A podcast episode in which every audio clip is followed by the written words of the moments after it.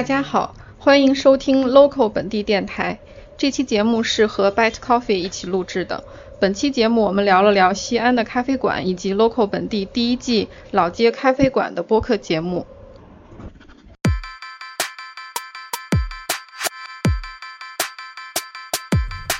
三、二、一，Hello，大家好，这里是 Byte Coffee，今天是二零二零年五月三十日，也是 Byte Coffee 的第五十六期。再过两天就是儿童节了，我过儿童节。By Coffee 是一家以工科视角面对世界的字节咖啡店，提供一支独立极简、健康明亮、科学主调、人文余韵的声波咖啡豆。我是 Milkshake 杨，本期的主题是用本地的心情在西安喝咖啡。本期嘉宾在西安城市记忆博物馆工作，同时也是 Local 本地这个杂志的名字的编辑，同时也是博物志一百四十期打捞记忆的黑匣子的嘉宾丁瑞。呃，各位好，这里不是博物志，我不是婉莹。然后我们来先做一下博物志第一百四十期打捞记忆的黑匣子的 follow up。本期请到了博物志一百四十期的嘉宾丁瑞，丁瑞，你和大家介绍一下自己。嗯，大家好，我是丁瑞，我来自西安的一个文化机构，我们的机构名字叫做 Local 本地。嗯，但是不是是那个西安城市记忆博物馆？你不是在西安城市记忆博物馆工作吗？那个西安市城市记忆博物馆是我们这个 Local 本地的文化机构策划和运营的一个博物馆空间，就是它的展览和内容也是由我们团队来策划的，就相当于我们自己。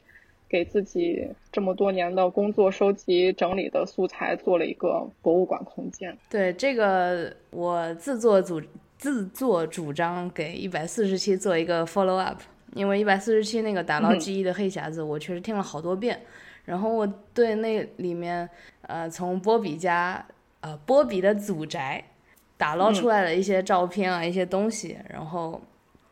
我就有一个想法，就是说，其实那一期播客也是一九年四月二十四号，一年之前呃录制的了。那么，其实这一年多来，我想问一下，就是呃，西安城市记忆博物馆有，就是这一年来有一些令你觉得有趣的一些物件，或者关于它的故事吗？嗯，其实最印象最深的是最近就是五月十八日，今年的。呃，国际博物馆日，我们收集到的一些照片，就是影像类的东西。对，然后，嗯，因为今年的主题是，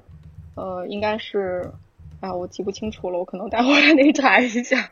你说我们播客今天的主题这个，呃，不，就是那个国际博物馆日的主题。OK OK。今年它是啊，对，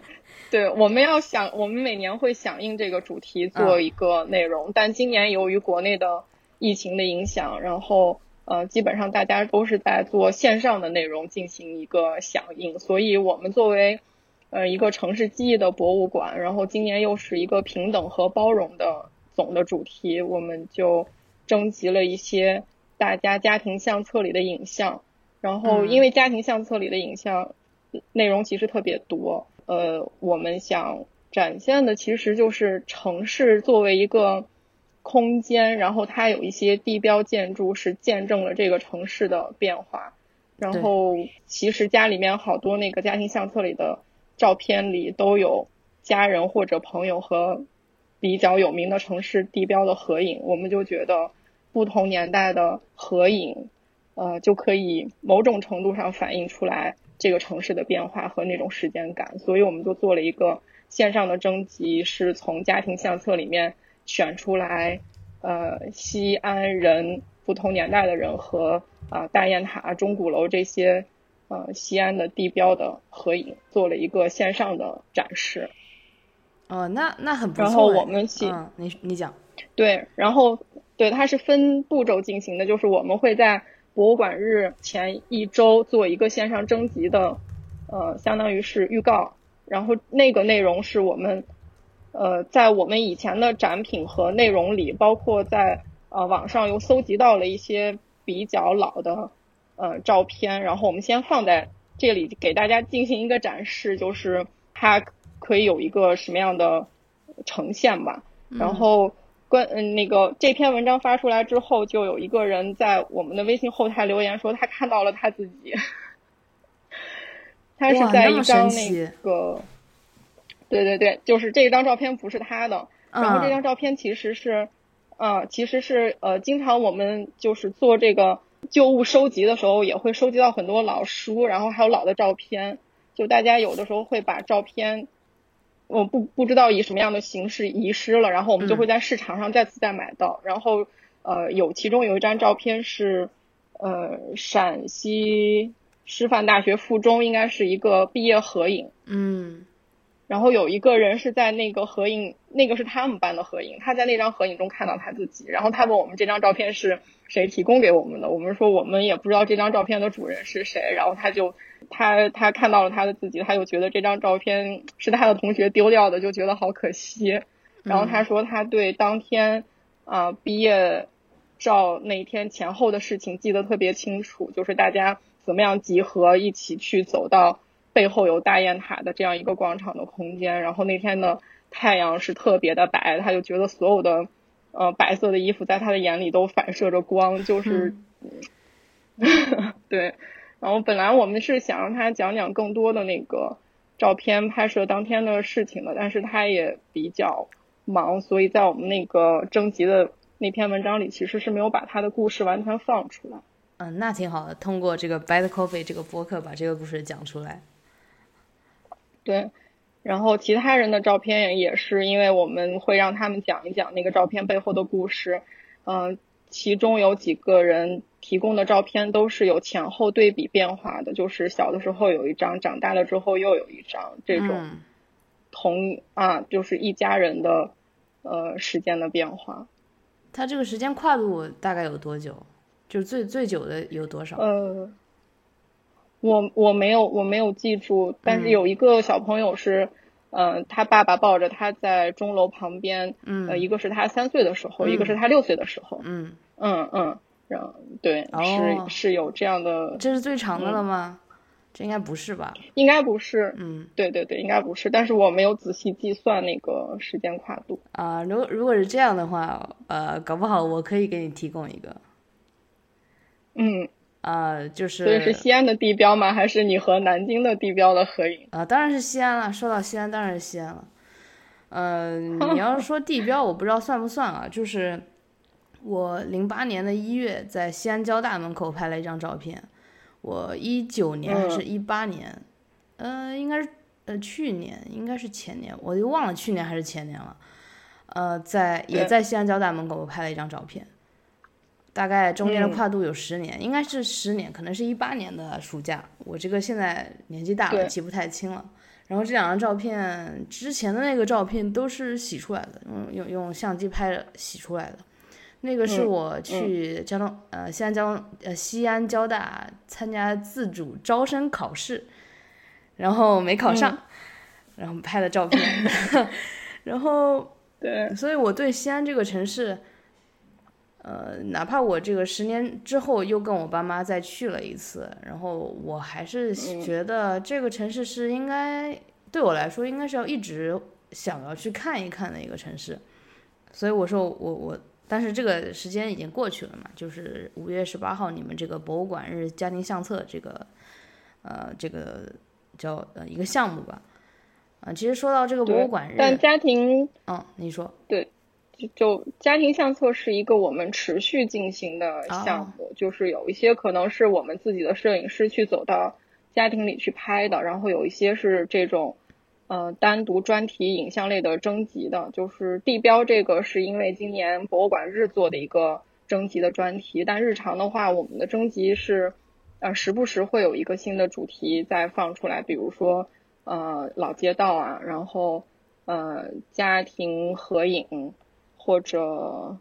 我想想，嗯，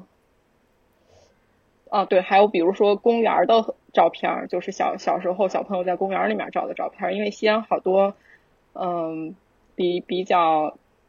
就是有城市记忆的这种公园，应该也是之后会面临到呃翻新或者什么。那小的时候像那种水泥滑梯啊，然后转椅啊这些。小的东西可能会被新的游乐设施代替，所以我们也会做之后会做这个公园主题的一个家庭相册的征集，就是会隔一段时间放出来一个专题类的主题类的征集。嗯，那还挺有意思的。就除了西安，呃，就是像我这种外地的，但是去西安，嗯，这个跨度比较久的，如果有这种照片的，也可以给你们提供，对吧？当然可以。嗯，对，所以就是如果有跟我一样，然后是去西安玩，然后你小时候有一张照片，然后长大了有一张照片，我觉得这个拿过去也也挺有意思的。然后我估计我们录完播客之后，我其实我知道。啊，这个要说到照片管理了。其实我知道，我那张照片就在我家里我的房间的最里面那个抽屉里面。其实拿拿来还是比较简单的。我下我下次回家的时候可以就是拍一下。对，你看这个这个事情，就是我们发起了之后，会促使很多人重新再回去翻家庭相册。嗯，那么他不仅能找到，就是他可以作为内容提供给我们的一张照片，同时他。不可能选完这个照片，这件翻相册的事情就结束了。他一定会把这个相册从头到尾再看一遍，就是可能会勾起来更多他对这个家庭或者他曾经做过的一些事情的回忆。啊，这个这个当然，嗯，我我我是我之前说到那个照片管理的这个事情，呃，其实这个也很值得聊。它就是照片就是一个记忆，然后那个时间瞬间的一个一个一个东西，把它永远保存下来。然后像我的所有的就关于我自己的照片，我都是和，甚至我是把那种和他的同学录放在一起的。每次我回家，我稍微翻一翻，就会翻到以前的同学录，然后就会翻到以前初中，呃，就跟好朋友，其实也就是跨一道墙到高中去了，然后这个哭哭的要死要活的，那那那种青春时候的东西，对我来说就是打有打捞到，嗯，我记忆的黑匣子的这种感觉吧。对所以就是这个活动，如果大家感兴趣的话，Bad Coffee 的听众也可以回去翻一翻自己的老相册。呃，我还要再次强调这个照片管理，我我是对这个比较感兴趣。然后我的照片都不会说扔掉或者怎么样。呃，嗯，我记得我应该有三本关于我自己的，就是和我朋友的、我同学的、我从小到大的照片。呃，然后我还会把我从小和我外公外婆呀、我爸爸妈妈这种呃比较重要场、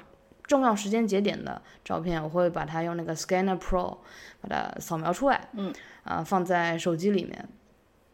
然后你看这是不是就是很 Bad Coffee 了？就是知道大家如何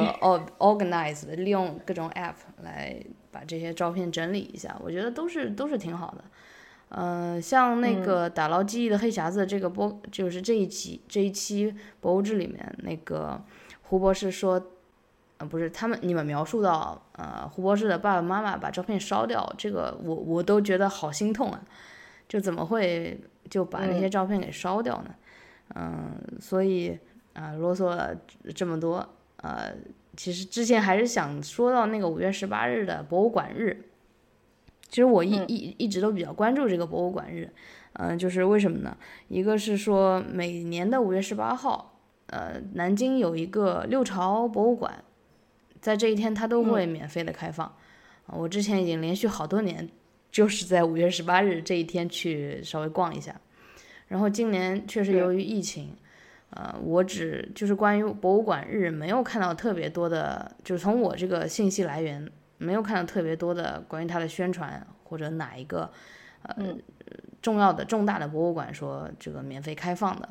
只是在那个听博物志，博物志发了一期新的播客，这样就以示一种庆祝吧。怎么说，就是会觉得，呃，这个事情，我我不知道疫情到底能影响多少东西，但是像这种影响，是我觉得就觉得挺伤心的这种东西。呃，就对我来说，其实对经济什么整个经济的发展，我都是不是特别关心。但是对这种，嗯，我觉得它应该是一种，比如说像一个特别大，像情人节这种，这种就是要有这种嗯氛围，对我来说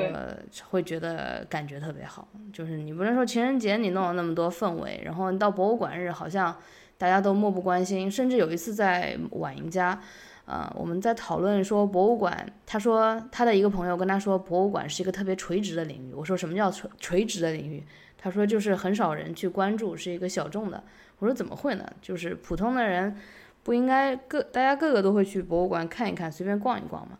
而且博物馆冬暖夏凉，这个嗯，你去纳个凉，这个也可以啊。呃，但是嗯，他们就说，你看你还是个好学生，就是就是大差有这种感觉吧。我我不知道，但是我我我是觉得博物馆就是随便你没有事情，就是可以去纳个凉，然后嗯应该是在你的这个呃一个，如果你探访一座城市，它应该是在你的这个列表里面，你应该去看一看它有哪些好玩的东西，这个城市的发展啊，然后然后然后对，说到这里我们就开始今天的正题了。其实为什么今天要、呃请丁瑞来做客 Buy Coffee？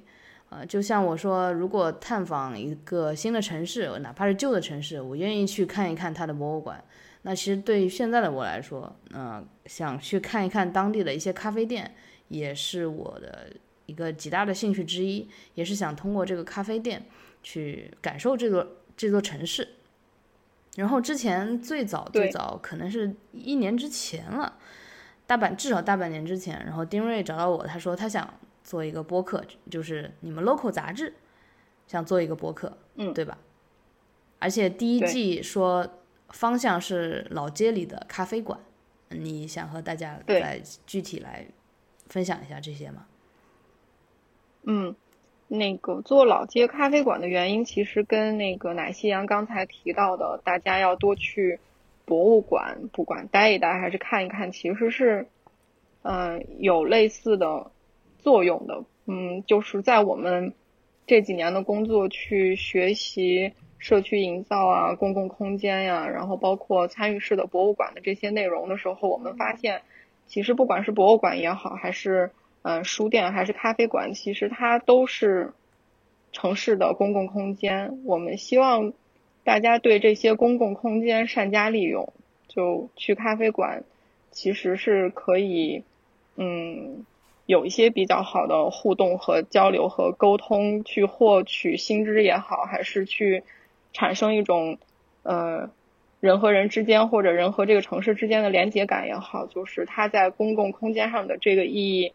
来说，咖啡馆和博物馆是同等重要的。呃，而且为什么要做老街上的咖啡馆呢？就是因为我们也一直在关注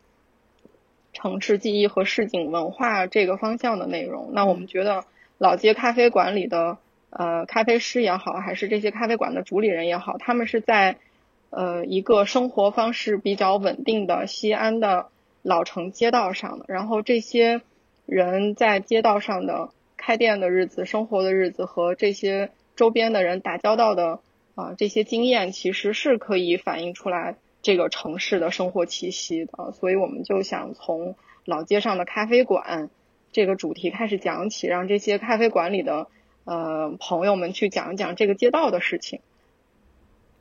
嗯，对然后当时当时嗯你跟我说，是不是想通过讲一讲年轻人的老城生活，对吧？对对对，呃，对，因为这些呃开在老街上开咖啡馆的主理人都是年轻人，我们是希望有年轻人在老街生活的这个新鲜的视角或者表达方式去呃讲这个老街故事的。嗯，那就是嗯，这个播客现在做的怎么样了？播客在在在奶昔阳的推动下，已经迈出了第一步。然后，如果要感如果要感谢的话，还得要感谢就是之前我作为一个播客听众呃的这个呃经验去认识到的各个播客主播，他们给了我很多录音上的建议，包括你给我发的那个呃工作流程，然后嗯景录也有给我发，然后婉莹也有给过我很多建议，嗯。嗯，我也去查了很多资料，就是嗯总感觉内容上我已经想明白了，但是这个操作手法上我总是感觉战战兢兢，不知道什么时候才能迈出第一步。所以今天 就是我迈出我们播客 第一步的时候。哇，这个好棒啊！就是这个其实是我一直想传达的一个东西，就是呃，start from scratch，就是从零开始做一件事情。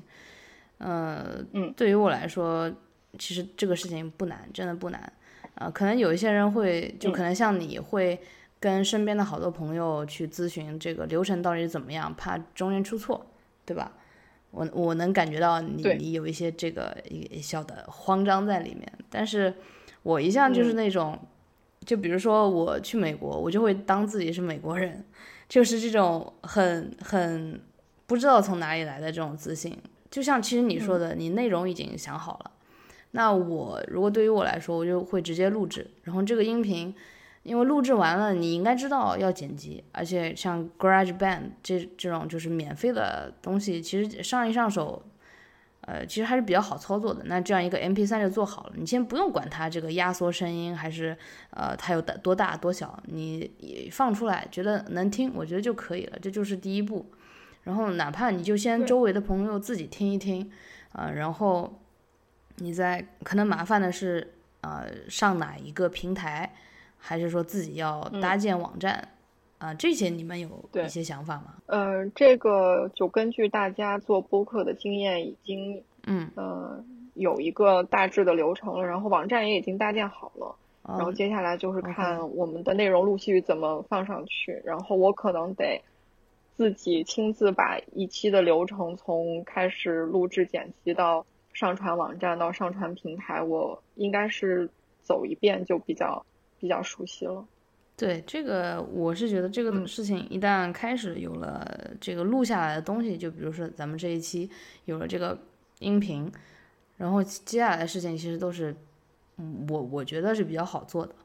最现在就像我做了播客，其实做了这么久，说实话我有些疲惫，我甚至希望这个博物志播客能够把 Bad Coffee 给收购了。作为它的一个子系列，去城市要看博呃这个博物馆，也要喝咖啡嘛。然后，嗯，呃，内容应该还是最重要的。就是你有没有什么这一期有个很有意思的点，你想传达？嗯，就是这个就是比较精彩的地方吧。说实话，我现在对播客是有一些疲倦。然后，嗯，大家能听到我这嗓音，就平常确实，呃，对。我现在已经开始关注这个叫呃叫，就是声叫嗓叫什么，嗯嗓音声音的管理对声音的管理就是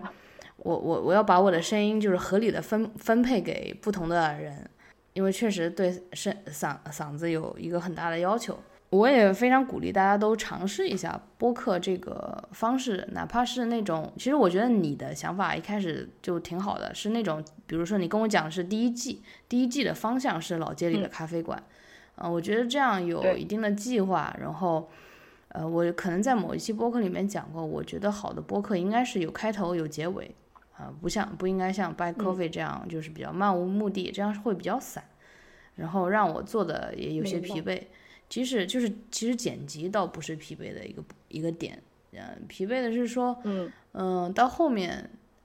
有的话，当你的听众跟你有共鸣的时候，你才会想跟他去发表你的这些想法。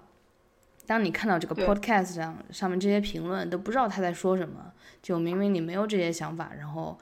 他还很，因为我知道 podcast 上面那个评评论是比较麻烦的。你要点开，然后再评论，然后再上传，有可能还让你再输一遍你的这个 Apple ID 的密码。其实这个过程很麻烦，但竟然有人就愿意麻烦，然后在上面就是说一些呃负很负面的消息，而且这个负面的评论是，嗯，我觉得很很无聊的，他对没有能够，这也不是什么重点，就是这种评论，嗯嗯，就是如果大家信息的互动，呃，对。就是如果大家对哪一个点比较喜欢的话，真的是可以发邮件来鼓励一下我。我这个人也需要鼓励，啊，就是其实这这是很重要的。就是播客这个现现状就是这么个现状，嗯，除非我我都不敢说博物志，其实博物志也算是比较艰难的在做，它能够已经平稳的运营了很久。但像我这种。呃，以自己兴趣，然后比较散的播客，就是说给大家的建议吧，可能是还是要有一个第一季、第二季的规划，甚至我，呃，觉得这一期这一期的主题是说在不同的城市喝咖啡，这个是西安的一集，然后可能我还会在比如说不同的城市喝咖啡，我我我还想去重庆，我看看重庆有没有什么好的咖啡店，呃，像上海啊，像南京，其实都是，嗯，一。就是烂熟于胸，呃，就是说一个在南京喝咖啡的例子吧。其实我非常喜欢 local 这个概念，因为我就是一个很 local 的人。呃，我对 local 的理解就是你穿着拖鞋，然后下去买一盒鸡蛋上来，然后自己给自己做一下。我觉得这个就是很很生活的一个样子。上上上周吧，我跟婉莹去喝咖啡，本来我跟她说要去一家咖啡店，然后半路的时候。我我带她走错了一条路，然后走错了之后，嗯，就有一家小咖啡店就在街角。我说，哎，这好像上次我跟我妈还是谁来过，然后我们就去坐了一下。然后婉莹觉得那家咖啡店还是比较好喝的，然后我也挺开心的。嗯，这个就有一点是这种所所谓的 local 的感觉，就是我并不是说，呃，想去在这个咖啡店，嗯，拍一张照片，啊，上传说。我今天来喝咖啡了，其实不是的，就是对你和朋友可能走一走，看到一家比较喜欢的咖啡店，以前来过，然后又再次坐在那里的时候，你跟他讲一讲啊，我上次我和谁来，然后上次在那边还有一个韩国明星的粉丝在那搞活动，然后我也不知道那个粉丝 就是那个明星是谁，怎么样怎么样，就这些故事。这也是一段记忆，然后我当时是和婉莹去分享，她也跟我说一说以前的，就是她现在就是喝咖啡的一个一个状态，呃，我觉得这些就是就是很本地、很生活化的一些东西，呃，所以就是在西安的话，呃，你你现在有一些就是你喜欢的老街里的咖啡馆，可以给 Bad Coffee 的听众推荐一下的吗？嗯。可以啊，但是就是在我就是讲具体的那个在咖啡馆里，呃，喝咖啡或者说经历到的比较有趣的事之前，嗯，我想我想讲一下，就是你刚才说的在楼下下楼买一杯咖啡，然后带回家里的这种熟悉感哈，这种老街生活吧，就就我之前不知道怎么描述这种感觉，嗯，呃，但是有有有在书里读到就是。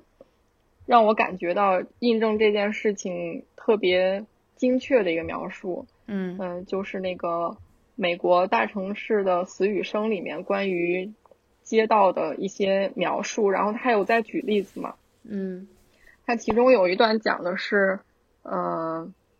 嗯，他的理理理论的方向先是这样说的，说人们。决意要维护基本的隐私，而同时又希望能与周围的人有不同程度的接触和相互帮助。然后，一个好的城市街区就能够在这两者之间获得令人惊奇的平衡。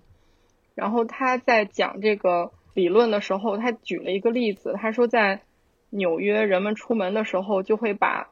自己家的钥匙放在一些店铺里，然后让他们的朋友去店铺里去取，比如说。有一个朋友在周末要去用你们家的房子，然后你你刚好不在家，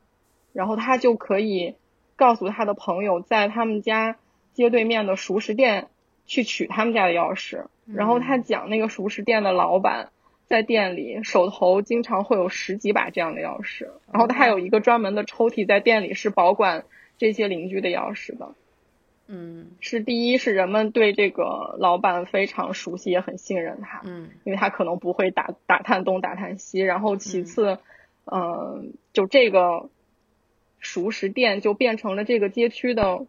公共的，就有一部分公共功能在它的一个抽屉里面实现了，就是帮大家去保管钥匙。嗯，是。然后就对，就这种。呃，公共空间和这种大家之间的邻里关系，是我觉得，呃，就是这种老街的小咖啡馆特别吸引我的一点。嗯，我我有一个比较有趣的例子，就所有的我的咖啡馆经历里面，呃比较比较有有趣、比较巧的一个事情是，我们有做那个摄影年轻摄影师拍老城的一个摄影的采访专题。嗯，有一次我约到了一个摄影师，是呃北方照相馆的那个主理人，叫张毅。然后他约我到他的呃工作室去，然后他的工作室其实就是在那个西安的老城里，呃，在五味十字附近。呃，我那天去找他的时候，我们约的是下午，然后那天下着雨，我到他们楼下的时候，在大雨中就跟他失联了，就嗯。呃，信息和电话都是没有收到任何回应的，嗯，我就啊，但是我知道我们约好了这个事情是呃是肯定的，因为他是一个特别特别诚恳、特别靠谱的年轻人，我就打算等一等，嗯，然后在他们家那个楼下小区的十字路口对面就有一个我特别熟悉的、平时也经常会去的一个咖啡店，叫即时咖啡商店，嗯。我就咖啡商店，呃，OK，对，它的名字叫即时咖啡商店，嗯，然后我就打算去那边去等他。然后当我推开那个，就是他那个咖啡店的面积特别小，就是二三十平米的样子，就是大部分是操作台，然后呃，在这个靠墙的一边有一排座椅，就是大家可以坐着聊天喝咖啡的地方，嗯。我进去之后是看到有三个年轻人在那边在聊天的，但是我是因为跟咖啡师比较熟，所以我就开始先坐下来，嗯，跟他们聊一聊咖啡馆的近况呀，我们最近在做什么事情。在聊天的过程当中，我因为提到了我们最近互相都有什么新的事情在做，所以我有可能是提到了我们机构的名字。嗯，然后坐在我身后的三个年轻人，其中有一个人就问我说：“你是丁瑞吗？”我说：“对啊。”他说。是因为我们之前没有线下见过面，就是呃有有微信联系和沟通。然后他说我就是你约的那个要采访的 摄影师。我说你为什么在这里？但是我联系不上你。他说他今天正好有两个朋友要到他的那个工作室去，然后他出来接这两个朋友的时候，把钥匙和手机全部都锁在了房子里面，然后他就。也没有办法回去，然后他没有办法回去，然后选择的方式是跟我一样，到马路对面的咖啡店来等修锁的师傅，所以我们就同时在躲雨和等人的时候，在这这个地方相遇了。啊，这个可以拍偶像剧了。对，就就是它是我们可以。不管呃是以什么理由去停留的，会去选择的一个地方。嗯嗯，就是这个是我对这种小的嗯咖啡馆比较感兴趣的地方。嗯，那还挺有意思。嗯嗯，我在想，可能小的时候我们都没有手机，那我们一般等人或者约人，也会在一个可能杂货铺门口。呃，就是那么站着，或者说在里面稍微看一看有没有买个口香糖之类的这样一个地方。然后现在可能确实咖啡是一个，就是你可以稍微等一等，然后你也可以坐在里面，然后你可以等一等就立刻走，就这样一个空间，对吧？对对。哎，我好奇的是，就是这个叫即时咖啡商店的，呃，它是除了咖啡还有其他的东西在卖吗？嗯，除了咖啡，嗯，没有其他东西在卖。它主要就是咖啡和咖啡豆的产品。呃，就嗯，就还比较怎么说，就是一般咖啡店的名字就叫什么什么咖啡或者什么什么，因为它有个商店在，我就不知道它为什么会这么起名字。我觉得应应应该有一个什么故事在里面。嗯，这个我可能还不是特别清楚。对。但他们那个店刚开的时候，因为我有提刚才那个，他那个店是在五味十字，五五味是因为这个地方原来有一个中药店叫早露堂，嗯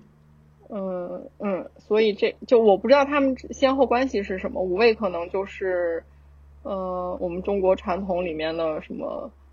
五方五色啊，什么五味啊，这个体系里的东西。六六味地黄丸那个味是吗？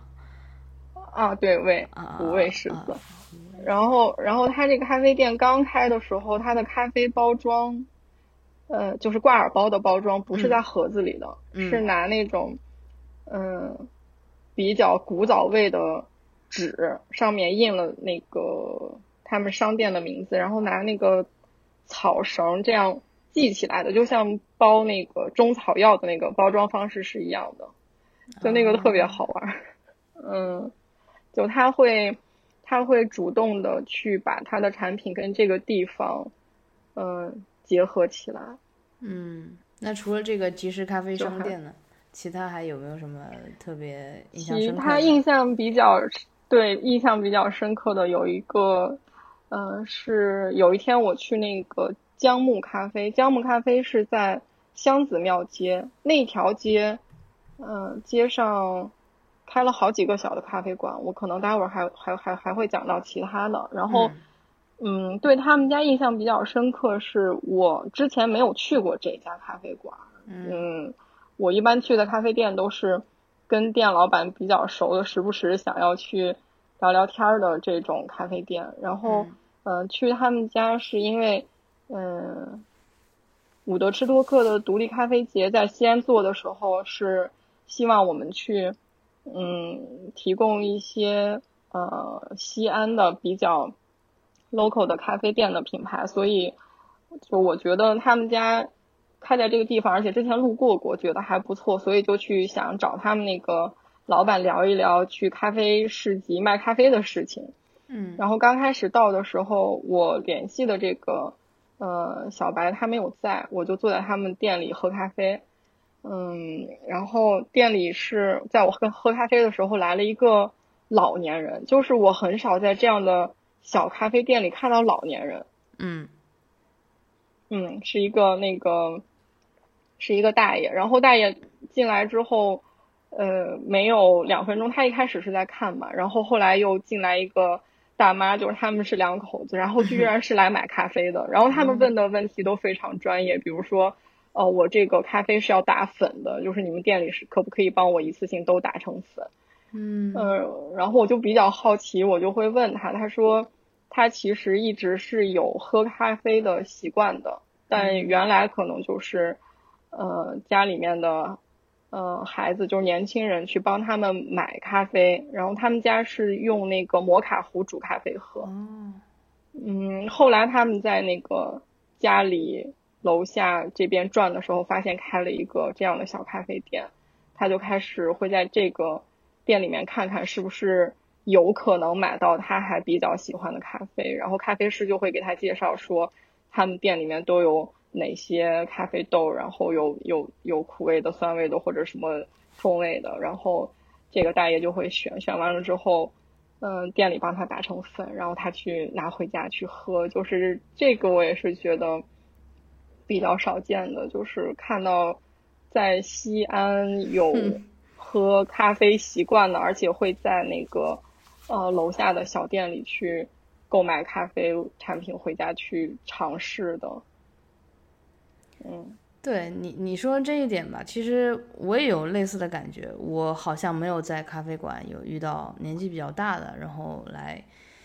呃，因为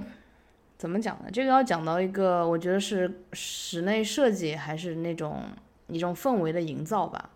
就好像中国的很多奶茶店、那个样子，反正让我一看我就不想进去。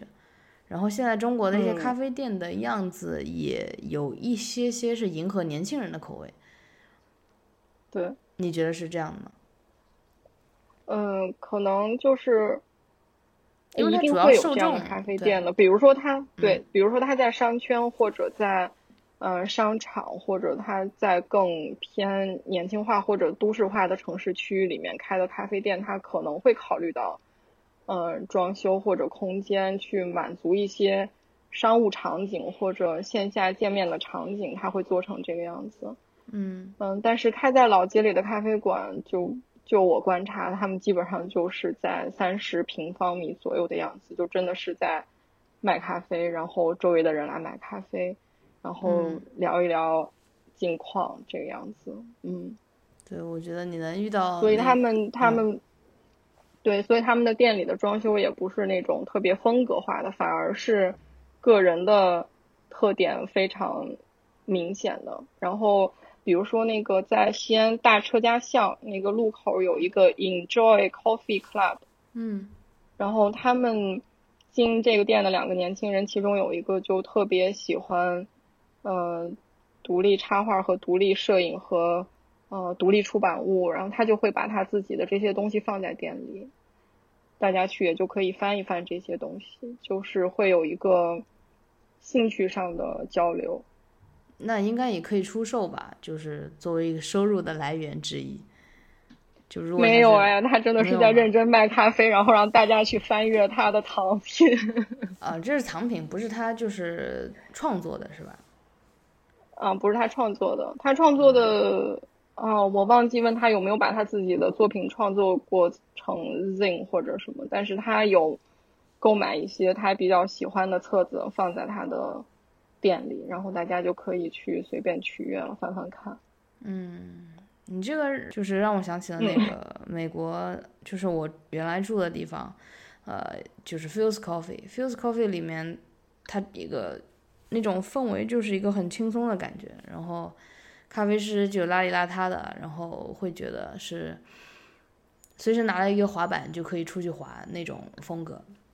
嗯，他们的店里就会有一些艺术家，呃，所谓的你要打引号或者不打引号都好了，就是艺术家他会有有一些画放在墙上，如果你喜欢的话，你就可以拿一个武士刀去买买下来。啊，其实我觉得这个也是一个不错的，你要说生意也好，一个收入来源也也好，我觉得都。是一个是一个方方方法吧，我这个最近也不知道怎么了，可能自己这个变油腻了，对，因为经常在会在想一些呃，就真正的在咖啡经营方面的一些问题，然后不不能就是包括做播客也是，你不可能说让一个创作者源源不断的创作出特别好的东西而不付钱，这个确实是说不过去，也是。不利于一个，嗯，不是一个良性的生长的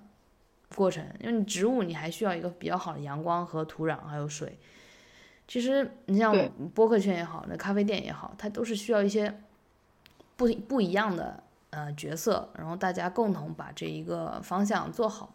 所以说，我说自己这个开始变油腻了，来想一些这个方面的事情。嗯，不会啊，那个，因为之前咱们聊这期播客主题的时候，我有说那个大笨蛋反叛手册嘛，然后那个里面就是就是在讲空间，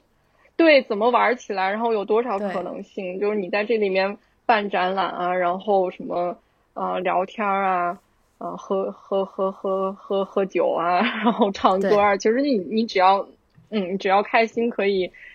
呃。有交流，然后有盈利。其实这个空间的属性，它是不是必须得是一个严肃的喝咖啡的、讨论咖啡的地方，其实是无所谓的。就我更愿意把这些空间统一看成一个，呃，有主理人在经营的一个公共空间。嗯，你说到这本书，就是内容越丰富越好。对，刚好我也看过，然后就是这本书叫《大笨蛋反叛手册》。嗯，这个可能是在迟早更新某一期里面，他们有提到，因为这这本书是那个锵锵借给我看的，啊，它的作者是松本哉，啊，然后我对里面有一个就记忆犹新，就是松本哉这个人，我是觉得他非常好玩的一个人，然后他里面提到的点子有一个就如何省钱，他说，你可以拿五十张那个五十块钱，呃。你就想象成有五十人民币的这个一个一个价值吧，就是五十张五十块钱，你把它撕成平均分成这个多少五十份，然后你你你再就是以这种破旧回收的方式，呃，跟银行去，就是把那个 五十分之一，呃，给撕掉。对。然后让银行给你补起来，然后补五十张，你就多了一张五十的这个钱。然后当时就觉得这个，哎，它是个办法，它肯定是个办法。呃，对，就就很可爱，就是这个点子能想出来。呃，这个其实有时候跟我们搞科研是一样的，就是就把把人逼到墙角去想出一个点子，那他他可行性可能比较差，但是他确实是一个点子，就有这种感觉。所以这本书，嗯关于这本书，你你还有什么就想呃说的东西吗？就大笨蛋反叛手册，你觉得哪些地方比较有趣的，或者说跟空共我其实空间内容相关的？嗯，嗯，我我对他那个善于利用废弃空间以及经营空间的这些奇怪的点子比较感兴趣。嗯，就是比如说他有一个空间，但是他自己又运营不过来的情况下，他希望是有一些呃一周店长或者一日店长来去把这个空间运营起来。你你来做饭也好，然后来做什么事情也好，只要你能组织内容去让这个空间发生一些事情就可以。就是它突然会打开我的思路，比如说我们也有呃很多这样的公共空间在西安在运营，不管是我们我们的博物馆也好，还是我们那些文化商业空间也好，就不必要拘泥于我们就必须要把一个博物馆做成一个专业的人去看专业的展的这样一个地方。嗯，其实就是大家就是不管是我们自己的呃运营方也好，还是呃周边对这个内容感兴趣的朋友们也好，就是大家同心协力、通力合作，然后有事儿没事儿聚聚在这里去，就是方便大家聚聚集在一起去呃去去做更多有意思的事情的地方，就这个才是我们应该关注的公共空间的功能。嗯，比如说，有可能下一次我们的展览就不是完全我们自己发起去做的，有可能是奶夕阳带着他对西安的记忆的一些照片或者物件或者声音的故事、影像的故事，把它这个内容去放到西安市城市记忆博物馆里面来。然后，如果你需要一些辅助的内容或者展品，我们去来。以你你作为发起人，我们来帮你补充一些内容，去做一个城市记忆的展览。我们觉得这样才更有意思，就是都让大家参与进来。OK，那其实就比如说我去到一个新的地方，我会去选一选这个咖啡店。其实我想问的就是说，你一般会怎么去选择一家咖啡店？呃，就是 你，就是因为因为你是比如说你是西安人，你可以。比如我我如果去西安，我是一个游客的身份，对吧？呃，那我可能选咖啡店又是另外一套方法。其实我想问一下，你是怎么去选这些咖啡店？然后怎么去关于就是可能我我猜想，如果在大众点评上看的话，呃，你会关注哪些？嗯、呃，它的照片就是这个整体咖啡店的感觉，嗯、你会比较关注哪些？嗯、你才会去这家咖啡店呢？就是关于一些选择和这一些选择之后，就是落实到每一家咖啡店，你再给大家介绍介绍呗。嗯，我选咖啡店的第一宗旨就是要就近。嗯，就近是跟你当前的位置近，是吧？对，嗯，因就是方便为主吧，因为现在的就是咖啡店，我认为它的。咖啡产品应该都是在平均线以上的，就是，嗯，如果作为一个本地人，我应该是可以判断出来这个店的咖啡的水准的，所以这个咖啡应该不是我的首选的，就是产品不是我首选的标准，就是口味，就是哪，嗯嗯，呃，哪儿离我近比较重要，嗯嗯，然后另外一个就是。我我其实不太好举这个例子，因为好多咖啡店的咖啡师 我们都很熟。没事，熟了大家都是自己人嘛，嗯、可以讲。嗯，因为我可以看到一些咖啡师的朋友圈，所以他如果有一段时间有新品在推，我又对这个新品特别感兴趣的话，我会抽一天时间到店里面去喝他在推的这个咖啡。不管是那个精品手冲的呃这种单品咖啡也好，或者他们做的一些创意的咖啡饮料也好，我都想去试一试。然后我会专门去。如果是给外地朋友推荐的话，我会推荐就我刚才讲的比较有特色的老街里面的咖啡馆。呃，就刚好可以提到我刚才在讲这些故事的时候没有提到的一家叫 Dirty Mind Coffee。Dirty Mind，OK，、okay. 嗯。对，然后它的这个咖啡店的位置特别有意思，是在呃西安有一个朱雀路花卉市场。嗯，朱雀路花卉市场靠那个南二环的路口有一个老的小区，它就在那个小区门口边边上一个便利店旁边开了一个小的咖啡店。你经常可以在他们咖啡店门口坐着喝咖啡的时候，看到那些从花卉市场买了鲜花，不管是自己买了还是要买花送朋友的人，买了花然后出来在他们店里喝咖啡的。你有的时候他们还会买花送给。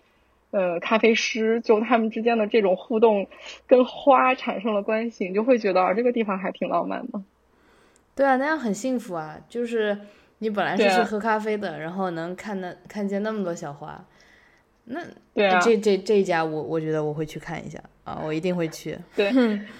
对，然后就是空间比较好玩的吧，就是它有一个嗯有一个店在太乙路，就那个路上你。就是这家咖啡是比较比较特殊的是，我在那个大众点评上，因为有朋友去喝了咖啡，有点评我看到的一个咖啡店，就是它也很开了很长时间，但是一直没有在我的 network 里，就是没有被 朋友推荐过。但是我是我是在那个大众点评，因为别人点评我看到的，然后它是在太乙路，然后那条路上其他的商铺都是。什么，呃，修车的呀，然后就是小的面馆、小的凉皮儿店，然后小的社区超市，然后甚至离它不远的地方还有一个，呃，我忘了是一个物流的地方还是一个，呃，废旧物品回收的地方，就是一个特别乱的地方。它是开在这样的一个老街道上，嗯，然后它的咖啡店当时打动我，就是我为什么一看到点评就想去，是因为。他们家咖啡店的地板上是，也特别不好描述，全部都是蝴蝶标本，是在地板上。就它整个咖啡店的地板上是，我不知道它的工艺是怎么实现的。就是相当于把标本放在橱窗，然后橱窗在地上，是这种感觉吗？透明的？不是，它是拿那个像是一层。塑胶类的东西把它封在了地上，就是它就是被压在了地上，然后那个呃最上面的这一层的压的涂层都已经泛黄了，然后是这个黄的嗯胶，它不是胶质的，它感觉有点像树脂或者塑料的这种感觉的地面，然后里面全部都是各种各样的蝴蝶。就很好看，然后我是冲着那个，我可我可以之后发照片给你。我是因为就是它，我是因为它地板上的蝴蝶才去的。但是去了之后，你会发现他们家的咖啡师特别热情。你要喝咖啡，他会把他们嗯的咖啡给你全部都介绍一下，然后他会详细的讲解每一款咖啡的风味。然后在你喝咖啡的时候，他还会跟你确认是不是这样的味道。是。这是一个很喜欢咖啡的咖啡师了。对，然后还有就是，嗯，呃，还有一个咖啡店叫北方小咖啡馆，这个是他在咖啡开咖啡馆之前我们就认识，所以算是一个朋友开的咖啡店。然后他的咖啡馆开在，呃，火药局巷，是离城墙，离城墙根儿很近的一个。纵向的街道里开了一个小咖啡馆，然后，嗯，他们对那个老物件呀、老的纸本，对这种东西特别感兴趣，所以你去到这个咖啡馆里面会见到一些奇奇怪怪的小石雕呀，然后小的匾额啊，就是这样的老物件会特别多。然后它放在门口，就是大家如果里面坐不下，要想坐在门口喝咖啡的话，都是那种机关单位的那种老的。折叠椅 对，就在就在就，对，然后一些老的家具，然后大家就坐在路边喝咖啡，是这样的这样的氛围和感觉，所以就是这种比较有地域特色、街道特色的这些咖啡店，就是如果呃是比如说奶昔羊要来，我可能会先推你去这几家，嗯，就是街道或者空间比较比较独特的店去。对，其实我之前就想问你来着，就是想问说，就是城墙附近有没有呃一些咖啡店？因为城墙这个东西其实很多很多，是吗？就刚才我提到的那个，都都都在 那个姜木啊，姜木啊，那个姜木咖啡，然后 Enjoy Coffee Club，然后我看还有一个叫且停咖啡的，然后他们就都在那个。离顺城巷不远的一个街道里，就是那几那条路，如果你顺着逛的话，就就这三家其实离得都不远。那我的问题就来了，那哪一家咖啡店是在下午五六点的时候可以看见月亮的？我没有在下午五六点看月亮。有，就是，呃，是这样的，就是我对西安的一个一个好感吧，也来自于就是城墙。因为南京也有城墙，嗯，然后我那次去西安的时候也是有一个城墙，当时就是下午五六点，然后我透我在城墙的一个边上，在一个餐厅吃饭，然后过去，嗯，我已经忘了它是哪一个城门了，然后那有城墙，城墙上面就是一个月亮，然后那天月亮特别好看，然后天也是特别好看，就是有一些有一些晚霞是粉色的，然后天是蓝色的啊，纯蓝的那种颜色。我当时当时没有这个想法，就是我现在就会觉得，哎，如果在那个时间点去一家咖啡店坐一下，嗯，那应该是就是很就是很期待，我自己很期待这样的一个场景了，所以就想问一下啊，这几家咖啡店。对，那说起这个，说说起这个，我还想到一个咖啡店，但是挺可惜的是，他们最近因为主理人没有在西安的原因，可能要转让了。这个咖啡店是应该算是我在西安比较早去的一个咖啡店，因为，嗯，就是当那个独立咖啡店还没有这么多的时候，嗯，嗯，应该要要八九年前，因为我还在西安上学的时候去的一个咖啡店，它就在城墙边上的顺城巷，在下马陵那个地方，叫松鼠家。哦。它对它那个间那个空间里面就都是一些比较有趣的，他们自己呃那个主理人呃改造过的一些老的家具，然后他店里面有有书，然后有饮品，就是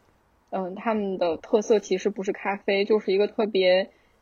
嗯年轻的、独特的、有活力的一个。呃，小的咖啡空间，然后它那个咖啡馆外面是一个有一个小院子的，然后这小院子里面也是乱七八糟、奇奇怪怪的，什么东西都有。我在他们家买过一个，呃，德国的特别小的胶片相机，然后呃，买过一本剥洋葱，然后甚至有一次我在他们家喝饮料的时候看上了他们家的杯子，我想 把他们家的杯子买走，但是被拒绝了。哦，这个。对，这个是离城墙特别近的一个咖啡，但是这周我们刚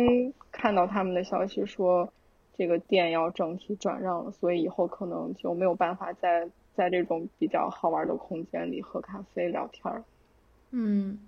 你说要在咖啡店看上人家杯子想买这个事情，这事情我也干过。嗯，但是你可以去淘宝搜一搜啊。我最后就是在淘宝上就买到了那个咖啡杯。嗯嗯，但是你就觉得当当下就觉得特别喜欢，就是比较想拥有的那种急切的心情。对，嗯，对。那其实我我稍微总结一下，我觉得你可能对咖啡店的喜欢是。呃，来源于一种咖啡店进去的那种感觉，然后一些比较亲切的东西，然后空间这种给你的给你的一种氛围，对对吗？然后而且对，就像你说的，你朋友圈很多都是咖啡师，然后嗯，他们彼此之间都会介绍一些新的咖啡店，然后或者说一些很独特的地方。对，哦对，还有就是有一些比较好吃的东西，也是第一次在。咖啡店吃到才发现有这样一个东西，比如说那个体育馆南路有一个小山羊咖啡，然后他们家的那个小山羊的 logo 就像小王子的那个小羊一样，哦是吗？是那样，对，是一个那样的小羊的一个呃咖啡店的标志。然后，嗯，去他们那里喝咖啡，嗯，就这两个咖啡师朋友都属于那种，就是我见到他们的时候都是那种比较温和，然后，嗯，慢慢的那种人。但是，我坐在他们店里喝咖啡的时候，发现他们其实跟周边的人都特别熟。就是有有一次，有一个大哥就在他们窗口就没有都甚至没有进到咖啡店里面来，然后。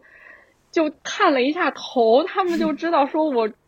给你做什么东西，就会给他去喝，他都不用走到店里面来，他们就可以把咖啡做好，给他送到门口去，他坐在外面喝掉，就是这种特别熟络的感觉。然后我在他们店里吃到了一个呃那个面包，是叫盐面包，就是之前我不知道有这样的一种海盐日日式的这种海盐面包，就吃就特别好吃，然后它。嗯，软软的，有一点点黄油的味道，但是它外面是海盐，就是这种咸甜咸甜的，吃到嘴里口感特别丰富的一种面包。然后我又因为喜欢吃这个面包，认识了做这个面包的咖啡师，哦，不是那个面包师，嗯，你就觉得，对对，嗯，他会嗯有一些比较好吃的甜点或者面包出现在这样的小的咖啡店里面去配他们的产品，就觉得嗯。会有一些新发现，嗯，这个挺好的。那有一，那下次如果我在做那个 sourdough 那种面包，我可以寄给你。如果你对这个 酸面包感兴趣的话，它是一种，我觉得是我认为是比较硬核的一一个面包，它不太像。有有，我有在，嗯嗯，我有在 Instagram 看你看你养 看看你养那个教种，就像养小动物一样。对，就是像孩子一样，这个要天天，嗯，守护他们，然后他还要看他们每天长得怎么样，然后再去根据当天的湿度来调一调面团。比如说五月份南京其实特别湿，然后，嗯，嗯，我觉得我可能这一周或者哪，我就先暂定这一周吧，应该这周末可能会做一次，我可以寄给你。嗯，因为我也是觉得。咖啡和面包，呃，或者甜点吧，因为我个人不太爱吃甜点，就是是是很搭配的一一个东西，嗯，对，这个就是你你觉得他们两个可能就是相辅相成，然后应该同时出现在一个呃桌子上面，然后有你和你的朋友坐在那里，嗯，对。对，其实我还是比较好奇你说的这个海盐面包，它到底是怎样一种口感？嗯，是圆形的吗？黄颜色的吗？它做出来是羊角包的形状，但是不是不是那个可？但哎，此处但不是酥的一层一层这个 不是可颂。婉莹说你不要念可颂，我 就那次我在婉莹家说，嗯，这个什么什么可颂很难做。他说：“那个你应该念夸丧，夸丧，对对，嗯，明白。我大概知道你说的是哪一种面包。最近在研发这个不同的面包，觉得也是烘烘焙这个事情也挺有意思。对，那你还有吃到什么特别？就是你你了解那个面包师之后，就是他们家还有其他的。”面包的，你觉得很特别的地方吗？嗯，因为都是年轻人自己在做这样的，嗯，比较独特的产品吧，所以他们可能不会卖那种，呃，连锁面包店里经常卖的东西。他们可能就每一款面包都会有一个比较好玩的点嘛，就是我刚才说的做盐面包的那个年轻人给他们这个面包起。品牌起的名字叫 Ugly Bread，就是丑丑面包嘛，但是他没有翻，他没有翻译成中文，他叫 Ugly Bread。然后，嗯，他们家的面包都挺独特的，就他比如说，嗯，他做我们平时吃的那个红豆面包，他会给那个面包里加，嗯，奶酪和橙皮，嗯，嗯，他就会让那个。红豆餐包的口感变得，就是这个味道变得很丰富。嗯，橙皮，所以它每一款，对，所以它每一款。产品里面都会有一点这样的小心思，你就会非常信任他们。当他们推出一款新品的时候，你就一定要第一时间去试一试，这个信心是有的。嗯，对，就就隔着屏幕，就是我在脑海里想一想，这一家咖啡店我都挺想去看一看的。嗯，就是这种这种。如果想对，如果要想吃 Ugly Bread 的面包的话，目前是在这个小山羊咖啡是可以吃到的。但他们之前没有店，这个面包没有店。如果我没有记错信息的话，他们可能今年会有一个自己的面包空间会开，就可以去店里买面包。啊，又是一个好理想的，自己的理想全被别人实现了，这种感觉。对啊。嗯。那你有没有一一些推荐？就是因为西安它是一个很具有自己风格的一个城市嘛，就像我之前说，它有城墙，这个跟南京，其实西安跟南京倒是有一些些很多相似的点吧，呃，都是有悠久历史的，都有很多城墙，然后有很多这种故事。我我当时就站在那个城墙，我看着那个月亮，我我就是我我真的是就是停下来，我肯定是停下来拍了照片，但是拍照片之余，我就在那愣了一会儿。我就想说，我跟古人看的是同一个城墙，然后看的是同一个月亮，然后就会就自己这个脑子里也不知道想什么，就可能有穿越那种感觉。呃，对，西安会给人这种感觉。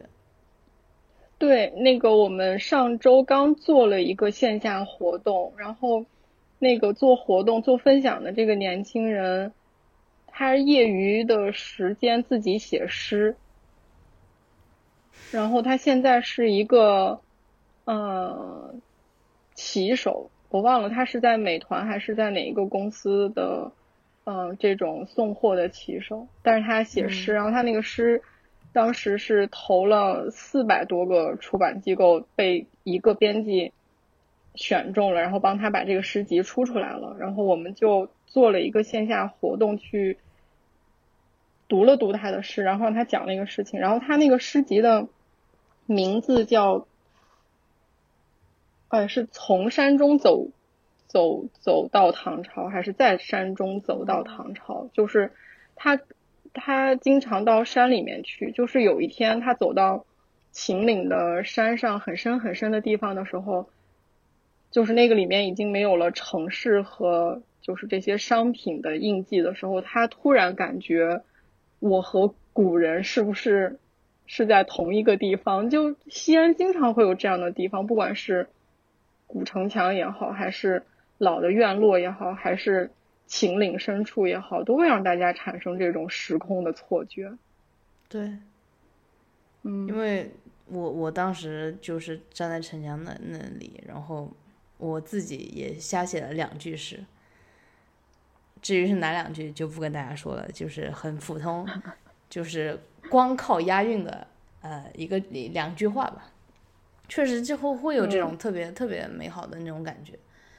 然后就是夏天啊，对我记得那天是七夕，所以就是让我会更加记忆深刻。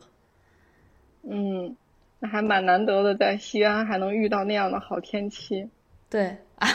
你这是吐槽西安是吗？还可以了，西安夏天的天气还可以。嗯，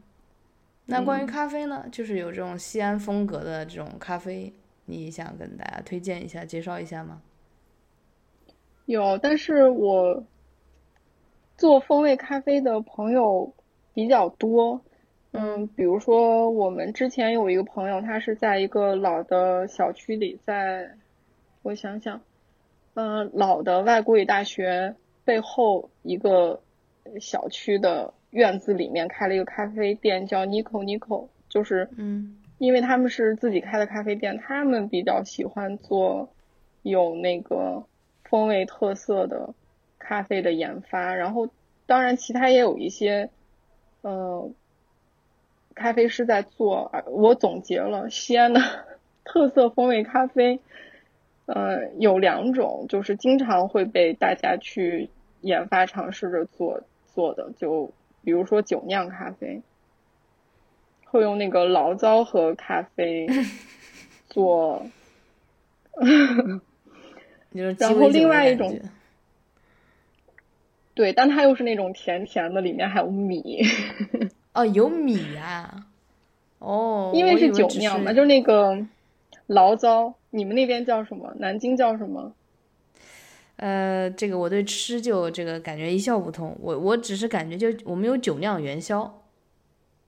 那你你知道酒酿元宵里面的那个就是米酒的带米的那种酒？那应该是糯米做的吧？我不知道，真的不知道这个就就不行了。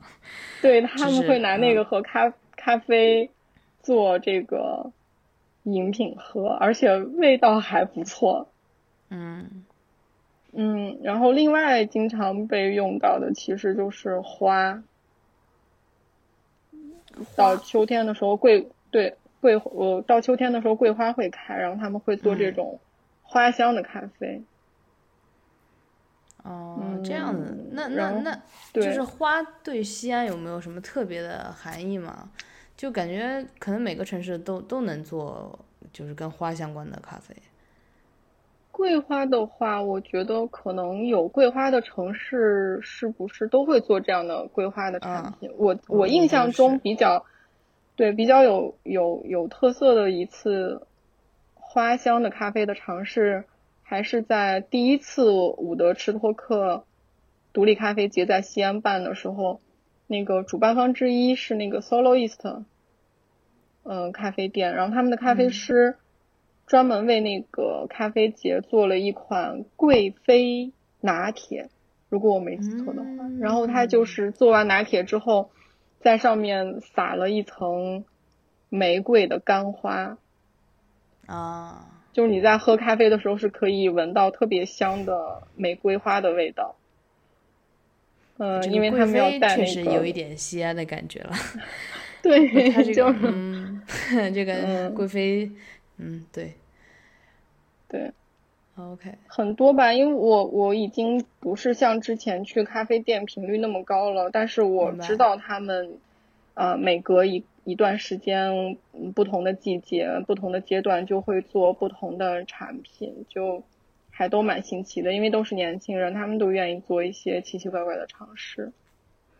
对。这这个我为什么会这么问呢？因为就比如说你想到南京，你能想到什么就吃的，或者说很有风味的东西呢？我觉得有一个东西你应该知道，就是辣油，对吧？南京人什么吃馄饨会有辣油，对。我就在想有没有南京有哪一家咖啡店会把奶油放进去？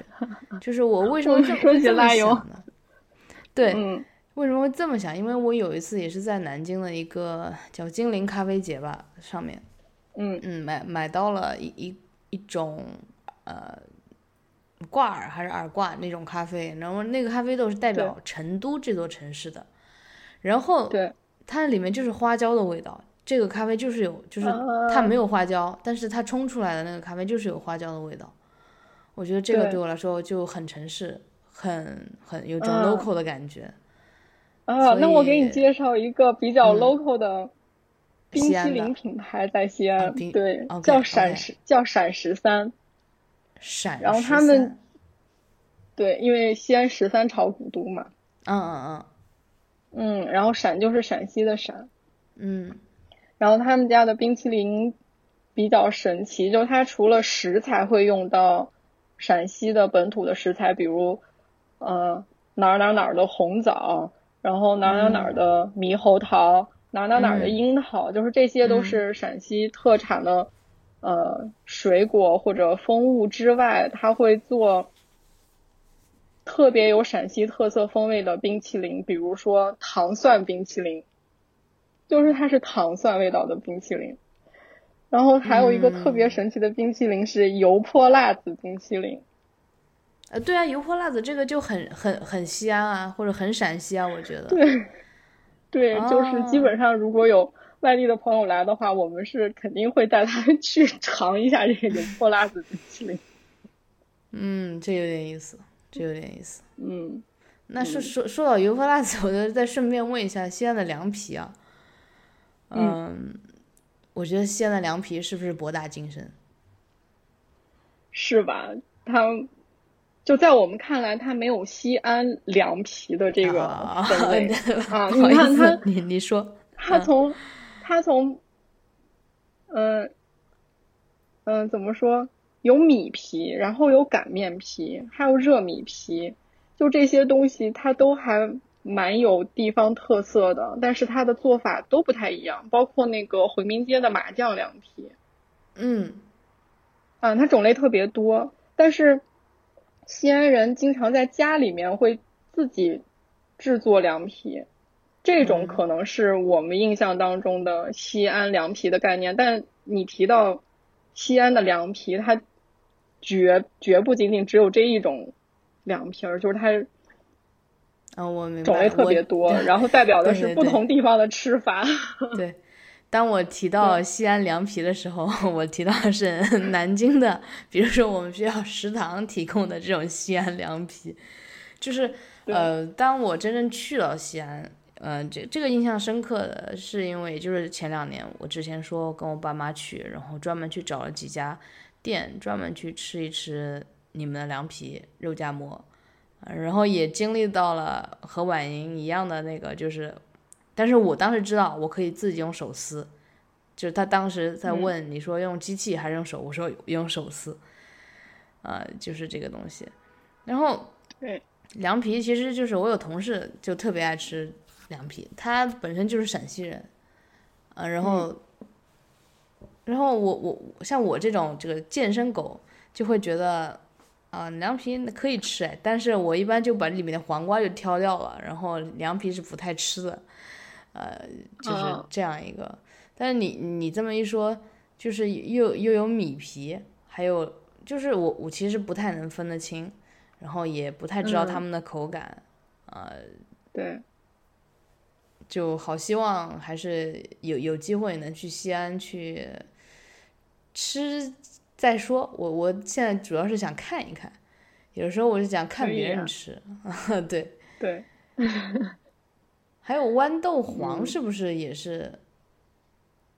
凉皮一种甜点。啊，是甜点是吧？嗯，对。嗯，那是不是有些凉皮上会放豌豆？呃，豆芽。啊，豆豆豆豆芽，OK。黄豆芽，嗯，黄豆芽，绿豆芽。嗯嗯，对。然后说到吃的，其实我基本上就不太不太懂了，只是想说，嗯，呃，就是这，啊，当然还有肉夹馍了，对吧？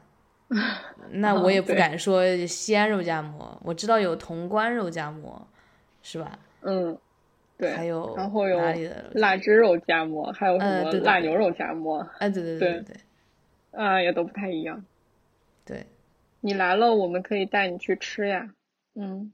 哎呀，这个又说到减脂这回事情，这个永远的，就是说，可能对我来说，嗯，吃就是在于了解，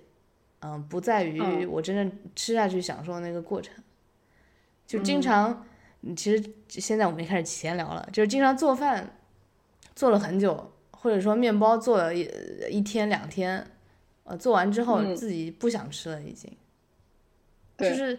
喜欢那个过程，对，最后到底它出来什么味道，就可能是哎，就是劳碌的命，喜欢干活，对，最后享受的那一下就没有特特别的，啊，对我有特别大的吸引。嗯，但但那个今年今年疫情期间，不是有很多朋友被迫在家做了很长时间饭吗？对。然后有一些朋友是之前从来不会做饭，也嗯不想做饭的朋友，嗯，他他发现了做饭有趣的地方在于，他在他是一个创作的过程，就是当你打开冰箱的那一刹那，你的脑海里要拼凑出来这些食材。哪些和哪些要组合在一起，以什么样的方式让他们组合在一起？就是这个想象的过程和这个创作的过程，其实会让某些人产生那种兴奋感，就是他是想试一试，但他因为没有太特别多的那个烹饪的经验嘛，所以他可能对这个口感或者嗯味道没有一个固固定的、确定的预期，但是他就觉得这个素材拼凑的这个过程，然后让他这个想象飞驰的这个过程特别特别好。嗯，对，这这个能能理解。做菜，呃，你要说做不好，或者说不会做，那是不可能的。就其实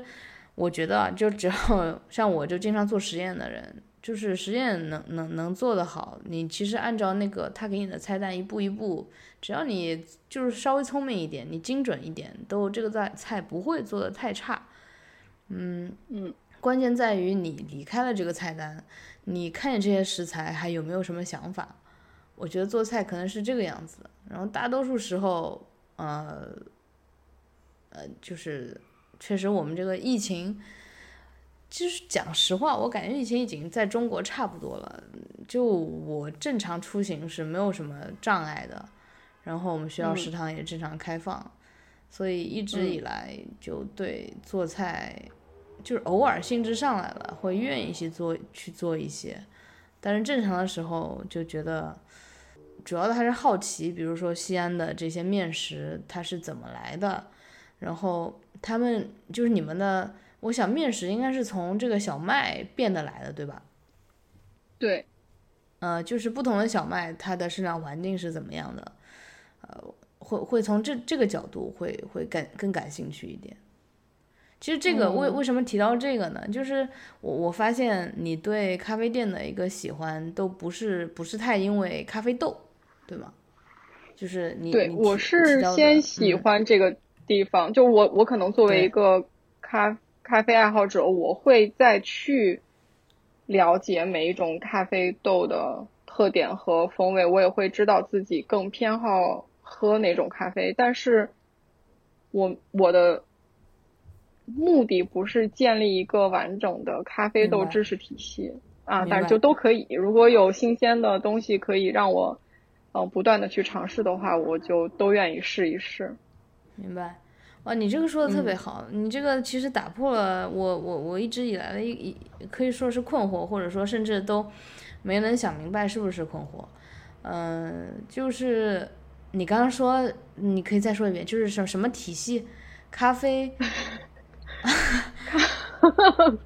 说完都忘了。啊，没有想打造一个完整的咖啡豆知识的体系。对对对，啊，我觉得我可能就在做这个事情。嗯，但你不觉得这样很奶昔羊吗？就是奶昔羊在管理他的方方面面，所以当然奶昔羊在在管理他的咖啡豆知识的时候，一定要建立一个比较系统的咖啡豆知识体系。哦，这个奶昔羊是谁？这期怎么一直提到他？对，就是呃，在。其实我在去咖啡，呃，去去西安那两次都因为是和主要是和家人去，然后也是主要这个学习考考试这个去那边，也没有去找过咖啡店。但是我就前两天我自己就是没有跟你讨论之前，我在大众点评上，我按照我的习惯，我的选择咖啡店的一些方法去挑了三家咖啡店。其实我也挑了。嗯啊，我我其实可以在这里可以和大家分享一下我是如何选择咖啡店的，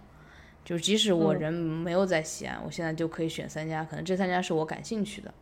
那首先，我的第一条，你看我就开始讲第一、第二、第三、第三条了，这个这种就是很很很教条式的。第一条可能市中心的咖啡店我不太会去，然后嗯，第二个点就是如果这家咖啡店卖很多甜点，我也不太会去。然后第三点就是说，如果它有一些特殊的风味，它会提出来。比如说，嗯，我知道 M to M 有一个咖啡豆叫阿多拉，它这个阿多拉里面有蜜瓜和黄瓜的那个口感。就如果有这种，特别是黄瓜口感的，呃，呃，咖啡豆，那家有的话，我肯定会去。对，所以这个是我三条选择咖啡店的一个，呃，还蛮。就是呃，就是比就是我选择咖啡店的这个三个点，呃，最后一点说这个咖呃黄瓜风味其实也不不一定局限在黄瓜，如果他说这个咖啡豆里面有肉桂的味道啊，我也会去。就像黄瓜，对，呃，肉桂就是我比较喜欢的两种感觉，就是清爽，然后肉桂又是另外一种，呃，另外一种就是一种一种香香料的那种感觉，也也也行，这么说也行。所以我我我不知道你知不知道这三家咖啡店，然后我根据我的这个三条选选出来三家咖啡店是，第一个第一个我感觉是不是和 local 有一些关系啊？叫就是因为它的英文名好像就叫 local and，叫原岩咖啡。对，它是我们那个 Local Land，是我之前说的我们在运营的一个文化商业空间群，就是我们有七个小的独栋空间在做，然后原研咖啡是其中我们的一个空间。它，所以它就是你们 Local 下面的一家咖啡店。对对，是我们，嗯，应该是我们品牌旗下的一个咖啡店，但是他们的。主理人是在云南有庄园的，然后，对，他们，嗯，他们背后的这个技术支持是，呃，比较有名的，那个精品手冲大师，叫田口户，就是他们那个田口户会经常去他们的庄园里去选豆，以及给出烘焙的口感的建议，包括他整个这套出品的流程都是。按照那套日式的流程来做的，所以他们家比较有独特风味的咖啡豆比较多，也比较新鲜。他们的烘焙工坊就在西安，然后他的那个店内就有一个五十公斤的烘焙机，就是我们经常可以在那里。要去，这个一定要去。嗯，对。但是在西安有那个自己烘焙咖啡豆产品的咖啡店还比较多。嗯，嗯嗯。然后我就说第二个吧，第一第二个好像有一个叫在南大街有个叫 Mini Monster，我不知道你知不知道。啊，我我知道，但是我没有去过。啊，这家店可能也也是那种以咖啡豆为主的一家咖啡店。然后第三个是叫春庄咖啡集合店。啊，这个我完全没有听说过。哦，是吗？嗯。呃，我我我觉得可能，我我。应该也是，就是那种咖啡豆会比较独特一点，然后，嗯，手冲会为主的一一一个咖啡店嘛。所以，我我其实也是。那我要补充，那我要补充说一下，我刚才前面提到的所有有我有独特经验的咖啡店，基本上都是以那个。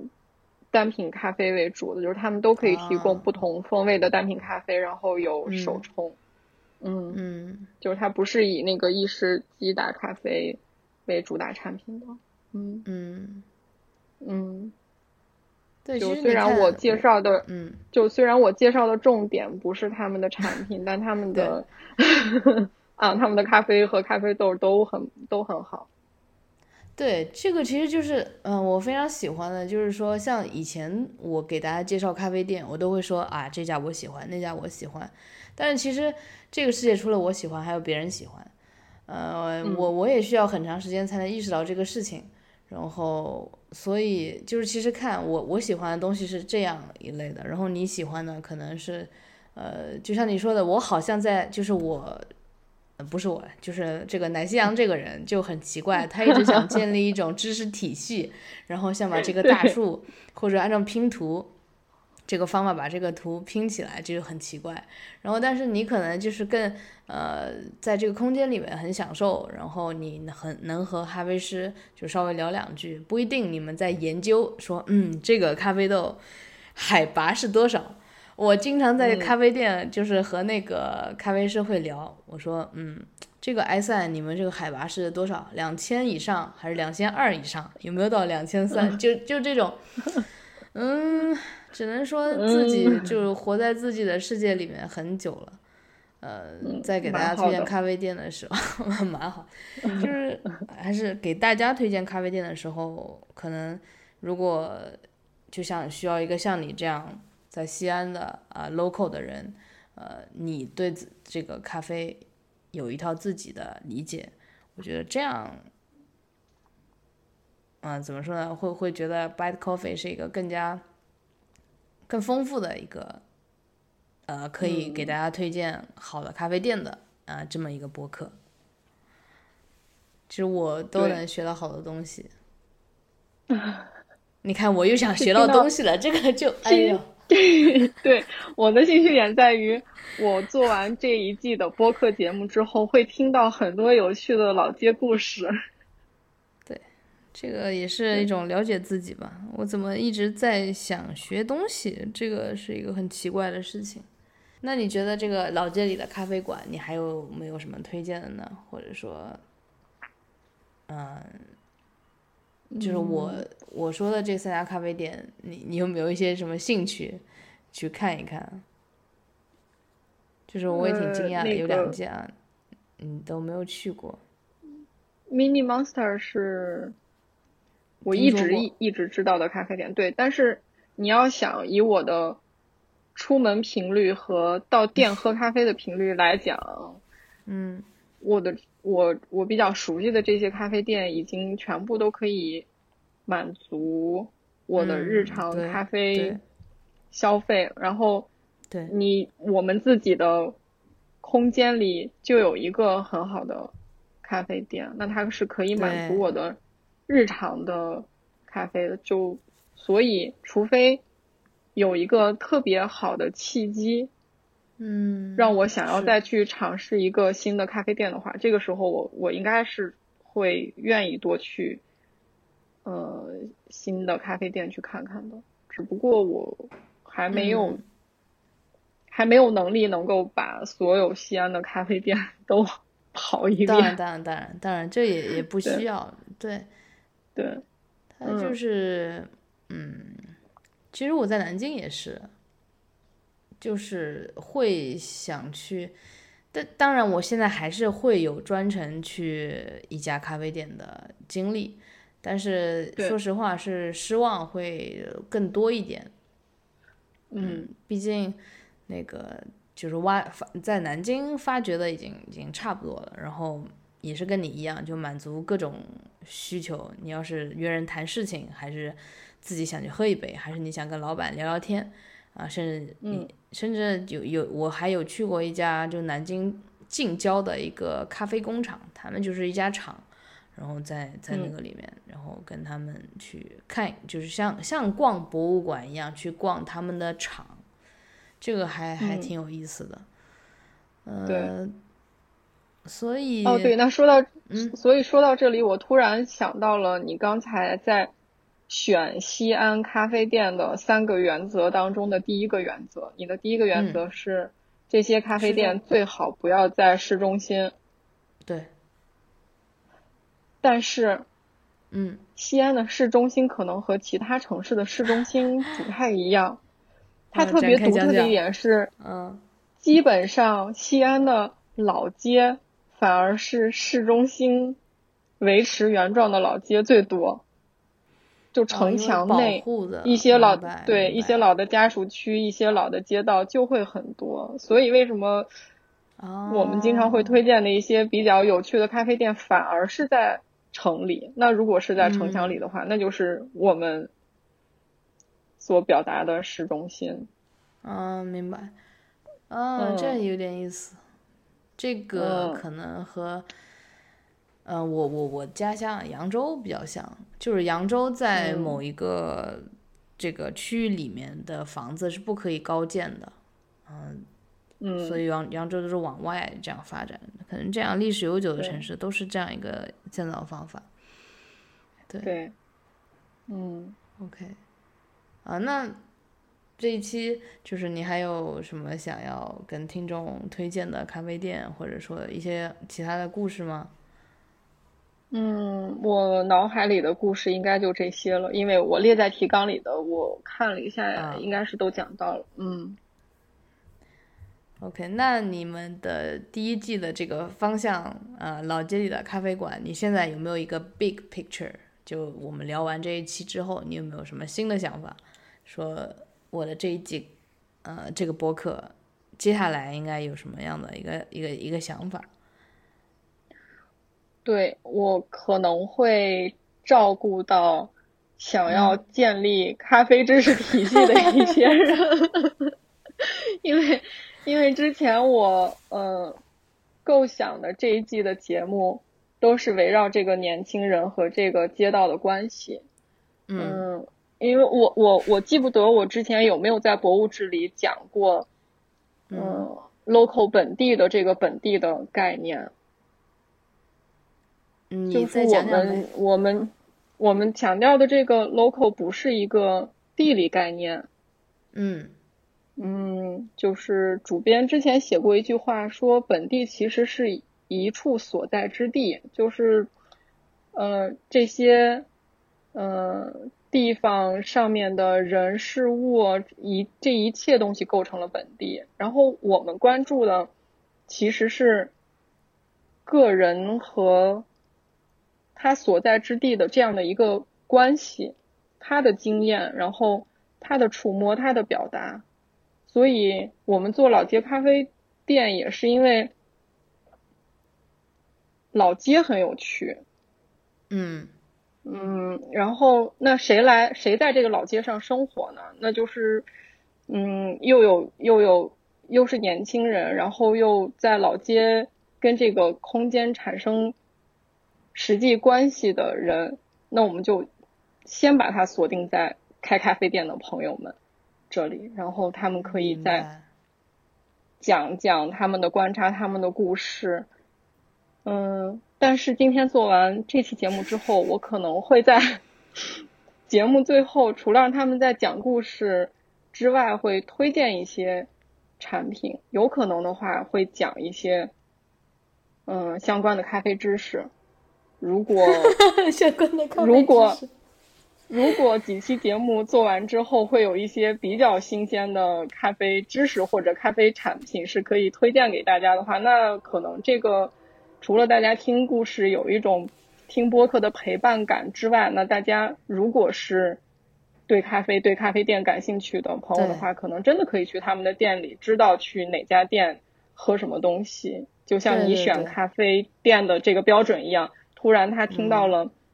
哪一款咖啡，他比较感兴趣，他可能就比较有目的的可以去选择某一家咖啡店。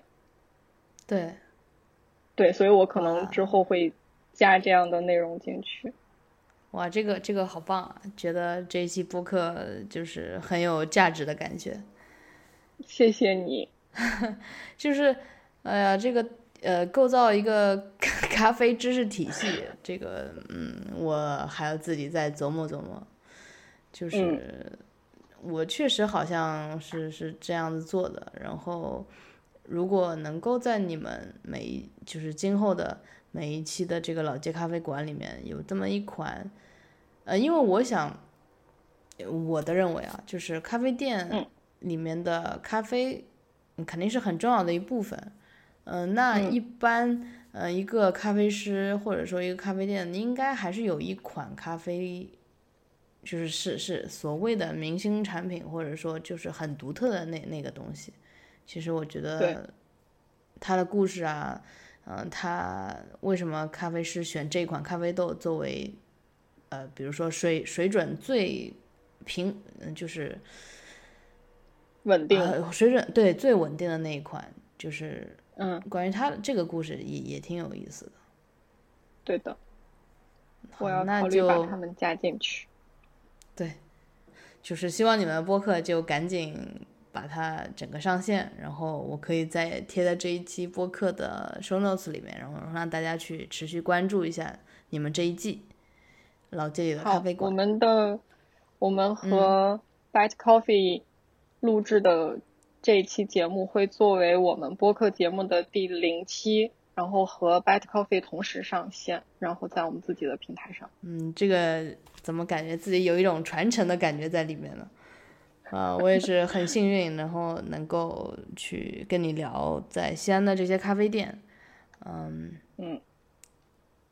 就像我之前说的，希望大家喜欢听这个咖啡店背后的故事。当然，当然，就是包括。我在内，我我觉得巴黎咖啡的听众应该是对他很感兴趣，然后所有的年轻人，嗯，应该都会对这个所谓的老街里的咖啡馆会，